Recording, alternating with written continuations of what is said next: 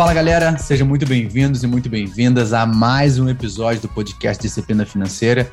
E hoje eu quero te contar como que você pode se tornar sócio ou sócia de um grande shopping center, de um galpão logístico, até mesmo de um hospital ou de lajes corporativas, escritórios na Faria Lima, em São Paulo, ou no centro do Rio de Janeiro, no Leblon, não importa. Você vai descobrir como você fazer isso hoje. E é claro que eu não poderia trazer ninguém melhor do que o Danilo Carvalho, que é um grande amigo, também educador, investidor, tá junto comigo num grupo de mastermind.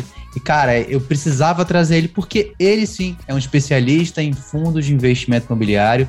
Então, Danilo, antes de mais nada, muito obrigado pela sua participação, pela sua presença. E como já é padrão aqui no nosso podcast, é, queria que você se apresentasse. Quem é o Danilo em alguns segundos? Primeiro, cara, eu que agradeço pelo convite, né? Esse teu podcast aqui é algo que eu ouço com frequência. Você tem trazido bastante assunto pertinente e só fera, fico até é, lisonjeado de estar nesse grupo de pessoas que participam do seu podcast.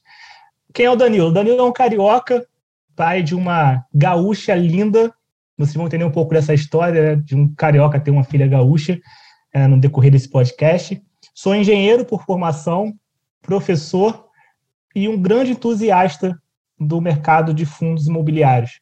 Já sou investidor pessoa física há um tempo e vim adquirindo algumas, algumas experiências que eu acredito que, eu, que possa agregar valor para quem está nos ouvindo hoje. Ah, que top, né? Então, eu fico muito feliz quando tem um carioca aqui. Né? Então, desde que eu mudei para São Paulo, eu recebo, eu recebo bullying diariamente. então, sempre tem a discussão do, do bolacha e biscoito. E você que está ouvindo a gente, já coloca aqui, comenta, vai no meu Instagram, bota lá, depois vou pegar do Danilo também. Hashtag biscoito. Esquece o negócio de bolacha, que isso não existe. Tá, então tá no pacote escrito lá biscoito, então vai ser sempre Com biscoito. Todos os tips que o carioca Dani... traz, né? Biscoito quase com 3x. Hoje, hoje vai ser um episódio com muito X. então, cara, mas isso é muito legal.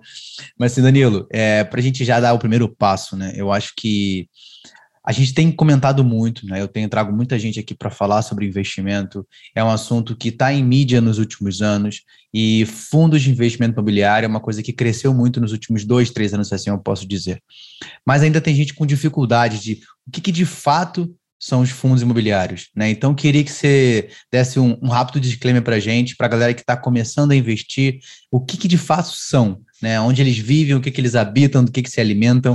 Eu acho que é legal trazer isso para a gente. Bom, é, os fundos imobiliários têm crescido né, dessa forma exponencial no Brasil por conta da, da grande aderência que o brasileiro comum tem com a ideia, com os imóveis. Né? Isso vem carregado de, historicamente e culturalmente de algum, alguns problemas vividos na época de 90.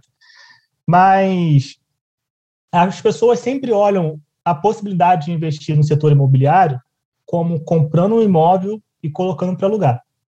Os fundos imobiliários ele é um instrumento que te permite comprar participações em imóveis, como se falou bem no início dessa, desse nosso episódio, seja ele um prédio comercial, um shopping, um, um, um edifício educacional com um valor baixo e tendo uma gestão profissional. Então, como funciona o fundo imobiliário? É um tipo de investimento coletivo, por isso que se chama fundo, né, onde tem diversos cotistas, diversas pessoas colocando dinheiro nesse fundo. Nesse fundo vai ter a pessoa, um profissional, que é o gestor, que ele vai escolher e comprar alguns imóveis desses que nós citamos esses imóveis eles vão ter, vão ter um inquilino que vai pagar para o fundo e o fundo vai redistribuir para o investidor aqui nessa ponta. Então, qual é a grande diferença do investimento de fundo imobiliário e investimento comum que a gente já está acostumado de comprar um imóvel por para alugar? Que vai ter um intermediário, que é o que no caso é o fundo, e mais especificamente a figura do gestor, que vai fazer as escolhas dos melhores imóveis para aquele grupo de pessoas que está colocando o seu dinheiro ali. Não, ótimo. Eu acho que dessa desse, do que você trouxe para a gente, alguns pontos me chamam muita atenção.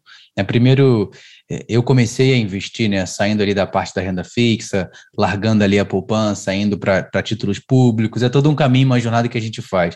E o primeiro caminho que eu tracei ali, entrando na renda variável alguns anos atrás, foi através de fundos de investimento imobiliário, né, até pelo ticket baixo que você consegue entrar. É claro que não é só porque o preço está teoricamente barato, que é um ótimo fundo, mas dentro de uma análise você com, consegue começar com pouco recurso. Eu acho que isso foi uma coisa que me chama muito a atenção, ainda me chama a atenção, e também o ponto de você conseguir é, entregar aquele recurso para que alguém que tenha, faça uma gestão mais profissional do que a sua, faça, tenha a capacidade de gerenciar melhor aquele recurso, quando você sabe escolher uma boa gestão. Então, acho que é uma coisa que chama muita atenção. Se a gente pega até por números, né? Se não me engano, em 2018 a gente tinha 600 mil pessoas, pessoa física, e hoje já está batendo um pouco mais de um milhão, não é isso, Danilo? Nos fundos imobiliários, a gente tem agora, no último boletim, um pouco mais de um milhão e meio de investidores em fundos imobiliários. Né? O crescimento nos últimos anos ele é, de fato, exponencial. A gente ficou ali um bom tempo é, em 50 mil, 60 mil, mas depois teve uma crescente muito, muito forte. E aí é, de fato, por entender como funciona, né? Eu acredito que a maioria das pessoas não investe nesse tipo de ativo simplesmente por não conhecer. E não digo nem não entender. Né? E até é ótimo esse, esse teu serviço aqui é, de mostrar para o pessoal que existe isso. Porque eu tenho certeza que algum, uma grande parte da população não sabe sequer que existe essa possibilidade. Então, no, no modo tradicional, no clássico, que todo mundo conhece, de eu, pessoa física, e comprar um imóvel e colocar para alugar e ter renda através disso, acaba sendo algo um pouco mais distante para um grupo de pessoas, porque você precisa desprender de um valor alto para você conseguir ter um imóvel. Né? Eu falei no início né, que, você, que as, uh, os ouvintes iam saber por que, que eu estou falando que eu tive uma filha gaúcha. Eu me mudei para o Rio Grande do Sul a trabalho e foi um, o primeiro momento, na verdade, o segundo momento que eu vi a dificuldade e os desafios de ter um imóvel próprio. Eu já tinha comprado um imóvel, eu morava no Rio de Janeiro, já tinha comprado um imóvel, gastei muito dinheiro só com documentação, então, registro, TBI, visita do engenheiro, tudo isso é, é muito caro. E aí eu morava na casa, é, não, não tinha comprado com o intuito de alugar. Mas quando eu me mudei para o Rio Grande do Sul, eu precisei alugar meu imóvel e foi uma luta para realizar, para conseguir alugar. E eu vi que é, as pessoas que tendem a falar assim, que buscam essa solução de comprar o imóvel por para alugar, ela acaba deixando de lado alguns desafios. Colocar para alugar o imóvel não é tão simples. É, eu fiquei alguns meses tentando alugar, tive uma dificuldade muito grande, mas como eu estava indo para um outro estado, eu tinha um grande medo de deixar o imóvel vazio, vago. Então, eu aluguei por um preço muito inferior ao que o imóvel valia. Mas, enfim, foi um outro aprendizado. Quando a gente olha para os fundos imobiliários, ele acaba te dando essas, essas e outras possibilidades de flexibilizar tanto de entrada, no caso de dar acesso a maior número de pessoas, quanto de facilidade, menos burocracia, mais diversificação, mais chance de ter uh, o teu retorno com um certo uma certa previsibilidade, né? Não, e é o que você falou, né? Acho que o acesso à informação ainda, ainda é muito precário, mesmo havendo um grande crescimento do assunto educação financeira e investimento nos últimos três, quatro anos. Né? Então, mas mesmo assim as pessoas ainda não conhecem. E aí não é só o conhecer, né? É o entender. Aí eu ouvi falar né, sobre o fundo imobiliário, mas eu não sei de fato como que eu tomo as primeiras decisões, por onde eu começo, o que, que eu preciso analisar, como analisar, devo ou não investir, quais são os principais riscos, porque eu acho que em toda tomada de decisão o conhecimento é prioridade. Então, uh, eu, eu ouço muito, na Rafael, mas eu ainda tenho medo de investir. Eu acho que o medo, ele, em certa medida, ele se torna necessário, porque uma pessoa sem medo muitas vezes pode ser uma pessoa irresponsável, mas não ao ponto de te paralisar ou de não te fazer tomar uma decisão. Né? Então, o medo ele vai ser presente, você tem que controlar, colocar ele numa caixinha e tomar as melhores decisões de acordo com o conhecimento que você tem. E é o que a gente está tentando trazer aqui ao longo de todas as temporadas. E aí, Danilo, eu queria que você falasse para gente. Tá, beleza, eu tenho agora uma grana, né? Então vamos partir do pressuposto que a pessoa já tem uma ótima organização financeira, ela já está ali, já construiu a sua reserva de emergência, né? Então, só abrindo parêntese, fundo imobiliário não é para reserva de emergência. Né? Então, se você já ouviu alguém falar isso nas redes sociais, já viu algum influencer falando isso, sem a gente criar tanta polêmica, mas não, fundo de investimento imobiliário não é para se utilizar na sua reserva de emergência. Tô certo, Danilo? Perfeito, perfeito. É, tem uma fala do Benjamin Franklin, né, que é: se você acha que a instrução é cara, experimente a ignorância. Certamente vai te custar muito mais caro. De fato, né, você falou sobre as instruções, sobre ter conhecimento. Quando a gente fala que fundo imobiliário não é o local para reserva de emergência, o que você precisa entender é, de fato, a instrução e identificar qual é a característica daquele ativo e qual é a característica do teu, do teu objetivo e da tua necessidade. Se o teu objetivo e a tua necessidade é reserva de emergência, ele precisa cumprir determinados pontos. E os fundos imobiliários não preenchem essas, essas características de uma reserva de emergência. Então, realmente, sem querer entrar em polêmica, é, é importante que você entenda o que, que é, quais são as características e veja se aquele ativo oferece isso. Se não, se não oferece, é muito simples, não é o lugar dele. E já te dando uma forma resumida, porque aqui o Rafael deixa tudo mastigado para você, reserva de emergência não é em fundos imobiliários, aliás, não é em lugar nenhum da renda variável. Exatamente, exatamente. Eu acho que é, é, legal a gente jogar isso aqui para a galera, que eles entendam, porque, ah, já ouvi tanta coisa. é, Danilo, eu queria que você trouxesse para a gente é, primeiro passo. Né? Então, beleza, já tomei a decisão, estou buscando conhecimento, quero aprender mais sobre fundos de investimento imobiliário. O que, que eu tenho que olhar para esse tipo de ativo para tomar uma boa decisão? Né? Então, lembrando que uma coisa que eu sempre bato na tecla aqui, a maioria das pessoas que nos escutam são, assim como eu, pessoas físicas comuns, né? não são especialistas ou não estão ativamente no mercado financeiro. Eu, pela função que eu exerço hoje, por estar à frente da disciplina financeira, por ensinar sobre isso, acabo estando ativamente, mas a maioria dos meus alunos e clientes e ouvintes não. Então, a gente trazer uma linguagem para essa galera. Pô, eu quero, estou disposto a aprender, o que, que eu preciso olhar primeiramente. Então, basicamente, um passo a passo para in investir em fundos de investimento imobiliário. Quais seria, o que, que a gente tem que olhar de cara, assim, que você poderia trazer para a gente de conteúdo e informação? Beleza. Assim, a gente nos fundos imobiliários tem diversos indicadores. Né? Nenhum dos indicadores deve ser olhado isoladamente. Mas, assim, para o investidor, pessoa física comum, eu não vejo necessidade de ter mais de 15 fundos imobiliários 15, 20 fundos imobiliários, já é um número é, bem diversificado. E aí, quando eu olho para os fundos listados na Bolsa, a gente tem 300, cerca, um pouco mais, tá? Cerca de 370 fundos imobiliários. Isso nos dá uma possibilidade de escolher bem, botar filtros e segui-los. As pessoas às vezes falam, pô, mas você acaba sendo muito exigente se você criar um checklist e ir batendo. Preste atenção. Se eu estou falando que eu não preciso ter nem 20 fundos imobiliários, e só de listado a gente tem 370, não dá nem 10%. Então, eu posso descartar mais de 90% desses fundos. E aí, o que, que eu enxergo?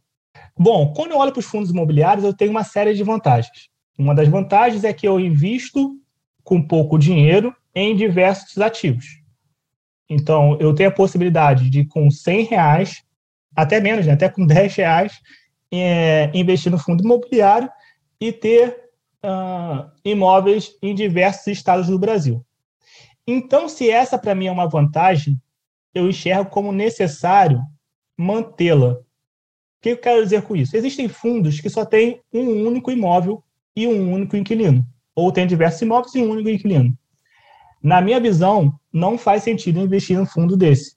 Então, eu já começo cortando os fundos que só têm um imóvel eu busco diversificação. Então, eu vou escolher um fundo imobiliário que tenha uma série de imóveis que esteja diversificado tanto em estados quanto em número de imóveis e também inquilinos. Porque isso vai me dar uma segurança maior. Se um inquilino vai, vai mal, o outro pode ir bem e compensar isso. Se um contrato termina em janeiro de 2022 e o outro termina em dezembro de 2023, eu posso ter uma possibilidade de vacância, no caso de estar desocupado, mas não vai desocupar tudo, vai desocupar fracional, de forma fracional e ainda vou ter a, a, a, oportunidade de conseguir um novo inquilino caso ocorra dele desocupar aquele imóvel. Então, eu diminuo muito o meu risco quando eu diversifico. Então, quando eu invisto em um único fundo imobiliário, eu, posso, eu tenho essa possibilidade. Então, de cara, é, eu já elimino fundos que só tem um inquilino ou só tem um imóvel. Outra parte importante, ia falar, Rafael, desculpa. E você que está ouvindo a gente, já pega o seu papel e caneta aí, né? já vai anotando, porque a hora para conseguir trazer esse cara aqui foi muito cara. Né? Então, então, assim, é, aproveitem, porque vocês estão recebendo esse conteúdo de forma gratuita. Então, de verdade, gente, pegue papel e caneta aí, já vai anotando. É, depois eu vou, eu vou abrir, depois você que já me segue aqui, vai deixar também o Instagram do Danilo. Para você quiser tirar dúvida de algo que a gente comentou, eu vou deixar uma caixinha de pergunta no meu Instagram e no Danilo também, justamente para que você tire essa dúvida depois que eu ver esse episódio. Então, já vai deixar lá, você vai tirar dúvida, mas anota, porque é super importante que você não apenas conheça, mas que você entenda o que você está fazendo. É isso, Danilo, pode continuar. Obrigado. Nada, cara, perfeito. Rapaz, é, realmente faz tempo que a gente está tentando marcar essa, esse nosso encontro, né? Mas é sempre um prazer estar aqui conversando com você. É, outro ponto, né? A gente acabou citando desde o início o que, que é um fundo imobiliário. Fundo imobiliário é um ativo onde eu tenho um intermediário, que no caso é de fato o fundo, mas tem a figura do gestor, onde esse gestor vai escolher qual ativo ele vai investir. Então, eu acredito também que é sempre bom você dar ali um Google, ver qual é o histórico daquele gestor, entender qual é o modo de operar dele e ver se está alinhado com o que você acha interessante, né? Se ele tem uma história, um histórico vencedor ou não. Isso você consegue observar simplesmente fazendo uma pesquisa no nome daquele gestor. A liquidez do fundo, quando eu digo liquidez, é o quanto que aquele fundo é negociável. Porque novamente, eu estou hoje tentando, estava conversando até com o Rafael antes de começar o podcast, hoje eu estou colocando minha casa à venda, casa que eu comprei, contei aqui um pouco para vocês. Então, mas é um ativo que não é líquido, ou seja, eu não consigo, não tenho uma rapidez em transformar esse meu ativo em dinheiro. Tá lá, já há alguns meses, deve ficar mais alguns outros meses para que eu possa vender esse imóvel. E quando eu olho para o fundo imobiliário, é uma vantagem. Então, sendo racional, muito racional aqui, quando eu, tenho que olhar para as vantagens de um fundo imobiliário e não deixar que um único ativo me tire essa vantagem. Então, a liquidez do fundo imobiliário é algo que me dá uma vantagem frente ao imóvel físico. Então, quando eu vou escolher um fundo imobiliário, eu, eu olho para ver quanto de negociação tem naquele dia, né? Se negociou bastante ou negociou pouco. Se negociou pouco, não faz sentido para mim. E falando de números, né, porque a pessoa fala assim, tá, liquidez, mas negociou pouco ou muito, o que, que quer dizer isso aí? É, assim, na casa de um milhão, a gente fala de, de, de valores de negociação, né? Então, se ele negocia, negocia cerca de um milhão por dia, ele é um fundo que você consegue, um fundo líquido. E isso não tem nada a ver com o próprio investidor pessoa física, tá? Porque o investidor pessoa física não vai ser o cara que vai comprar um milhão no dia e vender no outro, tá? Não é o cara que vai estar movimentando isso, mas essa liquidez diz sobre o fundo. Entende? Não é só se você consegue sair ou não. Se tiver uma liquidez de 300 mil, investidor pessoa física comum consegue entrar e sair. Mas isso não fala tanto do fundo quanto é, uma liquidez mais alta. Então, eu, eu olho por esse lado também. Os maiores fundos imobiliários, que têm o maior patrimônio, ou seja, eu te, tenho um fundo que tem um patrimônio de um bi, outros que têm um patrimônio de 200 mil, se você tem, novamente, voltando àquele ponto, tá? Para que seja racional essa, essa, essa, esse checklist e que você entenda isso. Lembrando, a gente tem cerca de 370 fundos listados até hoje, né? É muito comum, muito possível que aumente. Você vai ter no máximo 20, né? Você não precisa ficar escolhendo um fundo ruim. Não precisa mesmo. Você tem a opção de escolher um fundo que se adeque a isso. Você tem esse poder de decisão. Então, seja criterioso e escolha o que faz sentido. Mais uma coisa, só para fechar, a gente não ficar muito longa essa lista: preço. Preço importa, importa bastante. Existem ativos que são muito bons, que seguem toda essa linha. Mas quando você olha o preço, ele está muito descolado do valor patrimonial. O que quero dizer com isso? É, se você for. Tem um indicador chamado. Não vou falar de indicadores para não ser muito técnico, mas, assim, você consegue ver se o valor patrimonial, o valor que o fundo tem como patrimônio, ele é igual, inferior ou maior do que está sendo negociado. É, então, a gente tem aqui, vou falar o nome do indicador, então. é, o PVP, preço sobre valor patrimonial. Se você tem um PVP igual a 1, significa que é, o valor do patrimônio daquele fundo é, é o mesmo que está sendo negociado. Ou seja, se aquele imóvel tenha 100 mil reais, tá? seja 100 mil reais, você está investindo, são 100 cotistas. O preço daquela cota está de mil reais. Mil reais, 100 cotistas, 100 mil reais.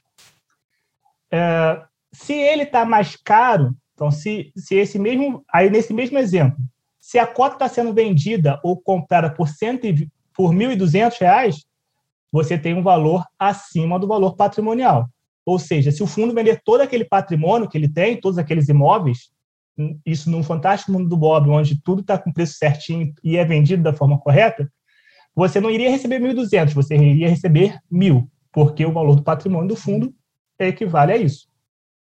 E tem quando está descontado, quando esse PVP está abaixo de 1, que aí você uh, tem um prêmio, né? Você está comprando por 900, mas se o fundo liquidasse todos os imóveis, você receberia mil. Então, você está comprando por algo mais barato do que ele vale. Tá? Eu espero que tenha ficado claro, né? Às vezes, sem, sem lousa aqui, eu sou professor, e com lousa fica tudo muito mais claro. Mas eu espero que tenha ficado claro, senão, como o Rafael falou, vai ter uma caixinha de perguntas, a gente responde mais à frente. Não, mas ficou, mas ficou claro, Danilo. Acho que ficou interessante a gente pega sobre é claro, né? A gente tentar trazer o indicador sem ter algo visual, talvez traga um pouco de complicação, mas aí o pessoal está anotando e é só você entender, né? Você tem o preço sobre o valor patrimonial, e aí hoje a gente tem diversos sites que vocês podem acessar para olhar esse fundo. Eu acho que o nosso tio Google também ajuda bastante para você começar a olhar sobre isso. Você vai entender, você vai ver lá, como o próprio Danilo falou, você quer olhar sobre o gestor? Cara, pesquisa quem é aquele gestor, vai no site de relação com o investidor daquele próprio fundo para você olhar, e lá no relatório, eu acho que isso é legal, né?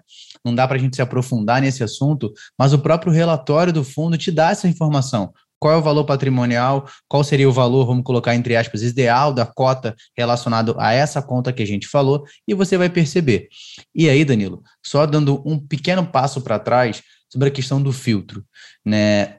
Por que, que eu, eu acho super interessante a gente falar? O primeiro é que se você sabe que de 300 e poucos fundos, eu não vou ter mais do que 20, ou seja, menos que 10% da, da, da minha tomada de decisão ali. Se eu sei o que eu não tenho que olhar, isso me ajuda muito no tempo. E a gente sabe que um dos ativos mais caros que a gente tem, mais escassos, é o tempo. Ainda mais para pessoa física comum. Né? Eu brinco muito que a maioria dos meus alunos tem isso, cara. O cara não vai ter ali duas, três, quatro, cinco horas por dia, às vezes nem por mês para estudar. É claro que ele precisa dedicar um tempo, mas se ele já sabe o que ele não tem que olhar, pô, ele consegue reduzir e ter uma atenção muito mais plena naquilo que é mais importante. Tem um livro que eu gosto muito, chamado A Única Coisa, e ele fala muito sobre filtros não especificamente de investimento, fala de forma geral, mas quando você traz essa ideia para investimento, qual é a única coisa que você tem que focar e olhar? Se eu já filtrei 90% que eu não preciso, só tenho 10 que eu tenho que estudar, pô, isso facilita. É mais fácil eu tirar 10 de 30 do que tirar 10 de 300. Então, eu acho que o filtro ele é super importante, principalmente para as tomadas de decisão, para o perfil que está ouvindo a gente, até para a gente mesmo quando for tomar uma decisão de investimento. Não, para qualquer pessoa, Rafael, porque assim, a gente tem algumas heurísticas que nos move também, né? É, alguns vieses. E quando você tem um, um padrão de escolha, você pode até escolher não seguir aquele padrão, mas você sabe que você não está sendo totalmente racional. Você tem um padrão ali, você fala, pô, mas esse fundo é bom, tem só um ativo, mas é bom. Mas você não, você não tomou como, no momento racional, você não decidiu que não investir em ativos com é, menos com só um imóvel? Sim, você escolheu. Agora, porque cargas d'água, você escolhe voltar a investir? Talvez não seja algo tão racional e mais emocional. Então, quando a gente tem uma lista, tem uma diretriz muito bem definida, você acaba sendo muito mais racional na sua tomada de decisão. Não, isso é sensacional. A gente conseguir ter esse passo a passo, isso facilita muito a vida do investidor. É, é claro que em alguns momentos você vai ter que aumentar esse checklist, olhar para alguns tipos de cenário. E já entrando para esse assunto em relação ao cenário, é, a gente viu nos últimos meses uma queda na, na, maioria dos fundos imobiliários, né? Não foram todos, a gente tem alguns diferentes a, dentro do, do grupo, a gente tem algumas características diferentes, mas queria que você trouxesse para a gente, Danilo, um pouco da sua visão. Né? Primeiro, o quão a gente deve considerar a importância de investir em fundos de investimento imobiliário dentro da nossa estrutura de investimento e o que, que você pode esperar desse modelo de ativo para o próximo ano, se assim a gente pode dizer. Uma vez que a gente né, está gravando esse episódio hoje numa segunda-feira, acredito que quem já acompanha recebeu ali o Boletim Focus, viu a, pre a previsão da taxa Selic para o ano que vem aumentando de 11 para 11,25 e os fundos, alguns deles acabam se prejudicando com esse aumento da taxa Selic.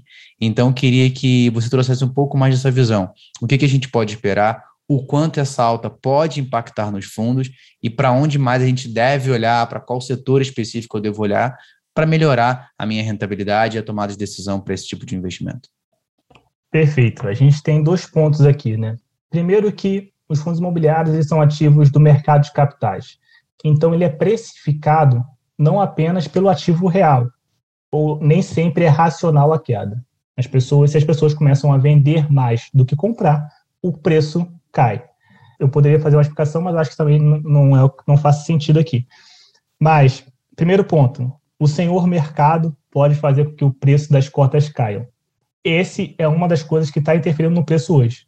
Além disso, a gente tem essa questão do, da, da pandemia que fez com que tivesse os fundos imobiliários enfrentassem um desafio muito grande, tanto fundo de shopping, fundos de prédios comerciais, e a gente vê uma recuperação é, vindo, surgindo através disso. Agora já está todo mundo vacinado, né? Não todo mundo assim vacinado, mas a vacinação já é uma, já é uma realidade. A gente já tem períodos sem ter morte por conta da Covid, então a gente já está tendo uma recuperação frente a essa essa crise sanitária. Então, a gente tem esses dois pontos. E, contrapartida, a gente tem a Selic subindo, que, historicamente, ela tem uma correlação negativa com o IFIX. E eu vou explicar o que é correlação e o que é o IFIX. Tá? A correlação negativa significa que eles se movimentam em, em direções opostas. Quando a Selic está subindo, o IFIX tende a cair. E o que é o IFIX?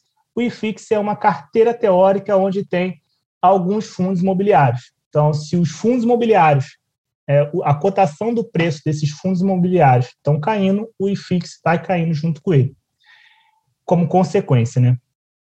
Então, o que a gente tem? A gente tem essa recuperação que está existindo e tem o humor do mercado.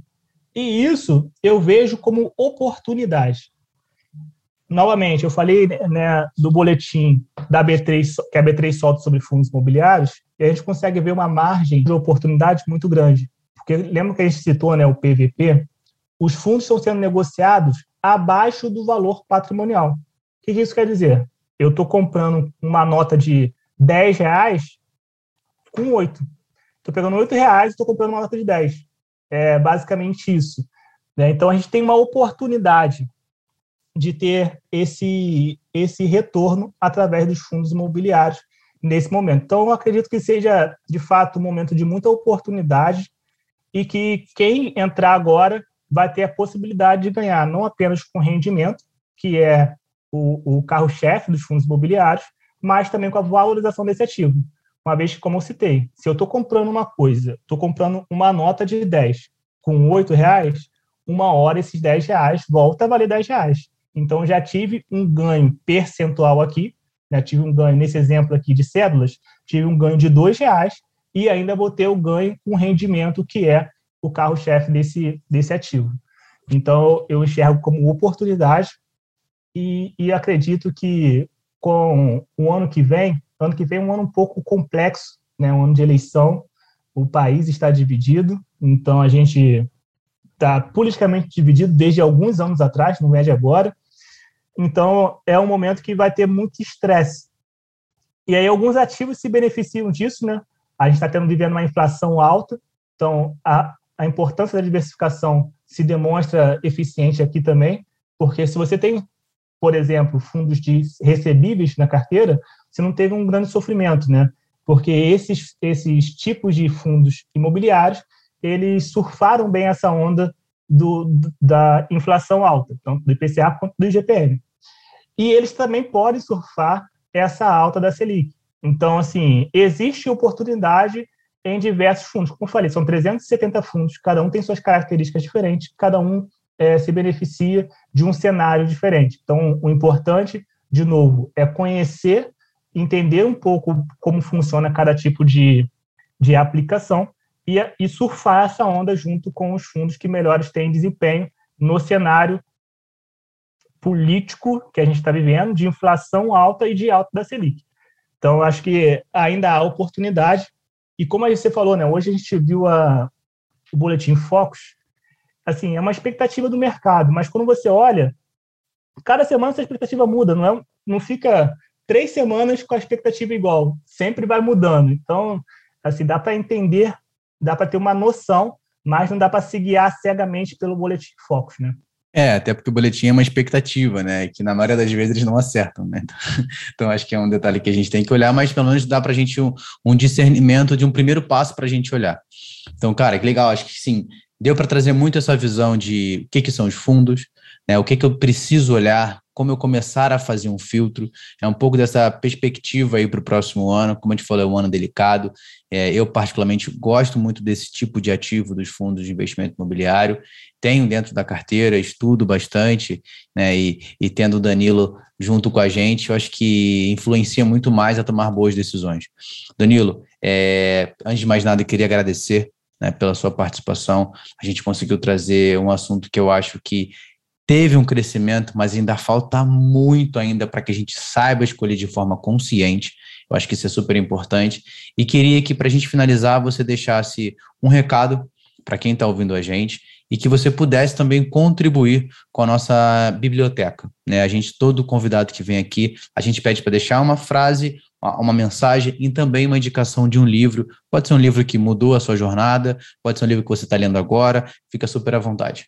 Então, um livro que eu gostei, acho que foi um dos primeiros livros que eu li nesse sentido, e que eu acredito que toda pessoa deva ler, não é especificamente de investimento, ele trata de, de uma forma ampla, geral, com uma leitura simples, leve, é O Homem Mais Rico da Babilônia. Não sei se alguém já o indicou, mas é um livro que é bom para o brasileiro que não tem muito hábito de ler, porque ele não é um livro técnico, não é um livro grosso, ele é uma leitura muito leve, simples e que, de fato, é, pode fazer uma grande diferença na, na jornada da pessoa quanto é, investidora. Não só investidora, como um, uma pessoa que tem um planejamento financeiro adequado. Então, eu acho uma excelente leitura. Acho que todos deveriam ler. É, eu, eu curto muito, já até fiz um resumo na, na minha página do Instagram, acho que até hoje tem lá Peguei cada capítulo e fui falando sobre as principais dicas que eles dão. Adoro esse livro. Acho que ele tem uma história de, de grande resultado por ser um livro tão antigo e ainda ser tão presente. Eu acho que isso é muito legal. E aí, queria que você deixasse também, Danilo, para a gente uma mensagem, né, para a galera que está ouvindo a gente, é, uma mensagem que você quer deixar, quer comunicar, para que a gente possa levar para esses próximos dias aí para frente. Eu sempre falo sobre três elementos, né, três pilares, que é a constância, disciplina e paciência. Quem está mais próximo de mim me ouve falar muito sobre isso. E eu acredito que esses três elementos podem fazer com que você alcance, seja uh, uma liberdade financeira, seja um corpo adequado, né, uma saúde física e mental adequada, desde que você tenha exatamente esses três atributos: constância, disciplina e paciência. A gente já falou aqui sobre estudar sobre os assuntos, né?